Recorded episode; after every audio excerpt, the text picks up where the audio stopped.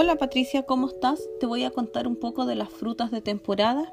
En estos momentos están las frutillas, luego de las frutillas vienen los damascos, luego las cerezas, luego vendrán arándanos, frambuesas, finalmente sandías y melones.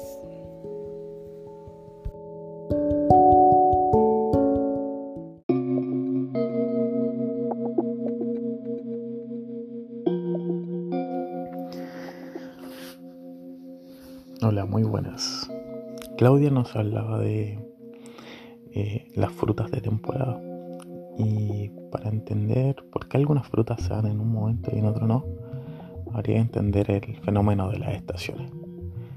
Desde mi especialidad, que es física, analizamos las estaciones desde el movimiento de los, de los planetas en torno al Sol. En este caso, si lo aterrizamos al planeta Tierra, habría que entender que hay cuatro estaciones que son las que nosotros conocemos que se han dado ciertas posiciones del planeta en torno al Sol. Bien se sabe que hay un grado de excentricidad del movimiento orbital del planeta en torno al Sol, es decir, que se diferencia de una circunferencia perfecta y por tanto va a haber una distancia máxima y una distancia mínima a la que llamamos afelio y perihelio. Y generalmente se piensa que esto genera las estaciones, eh, que digamos como en la distancia más distante se piensa que es invierno y sin embargo eso es falso. Eh, la distancia del planeta al Sol no influencia tanto en los grados de temperatura que aumenta en el planeta eh, dado que la excentricidad es súper baja, es decir, si bien no es una eh, circunferencia, se asemeja bastante a una, siendo una elipse claramente. Y eh, las estaciones del año se producen más que nada por un tema de el ángulo con que llega el Sol al planeta. Es decir, pensemos que el planeta no está posicionado de manera eh, pensando en el ecuador paralelo a, su órbita, sino que está un poco inclinado y que va girando. Va girando y moviendo esa posición. Cuando los rayos del Sol llegan más directamente a una zona de nuestro planeta, es que esta, esta parte estará en verano.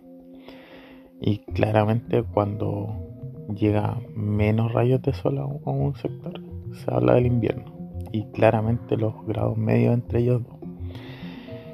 Entonces, pensemos el verano como, por ejemplo, va a ser verano en el polo norte cuando la Tierra esté inclinada con el norte apuntando más cercano hacia el Sol. Y en ese caso, en la parte sur llegaría menos sol porque estaría más lejano y en ese caso sería invierno. Y los puntos medios marcarían eh, bueno, los solsticios y equinoccios que marcarían las estaciones medias entre verano e invierno.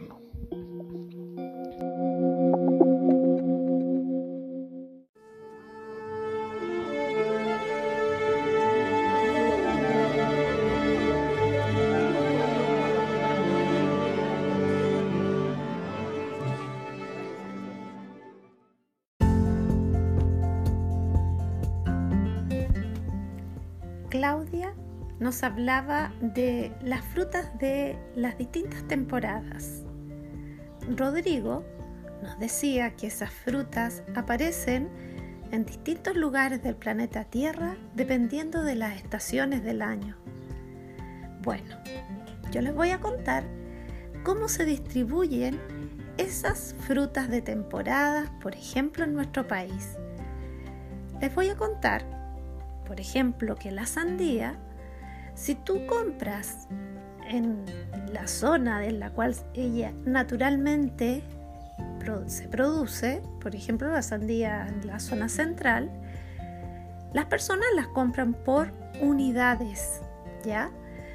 Ahora, si tú quieres disfrutar de un rico y sabroso trozo de sandía y vives en Arica, tendrás que comprar por kilo.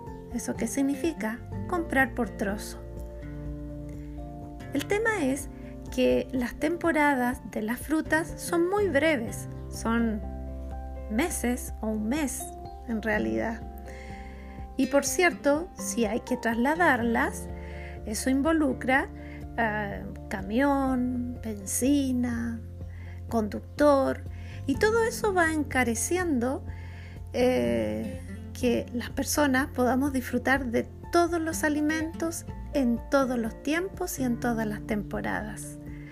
Muy bien, cerramos entonces este ciclo que partió por las frutas de la temporada, luego siguió comprendiendo por qué se dan en ciertos lugares y por último entendiendo cómo vamos consumiendo esos alimentos en distintos lugares.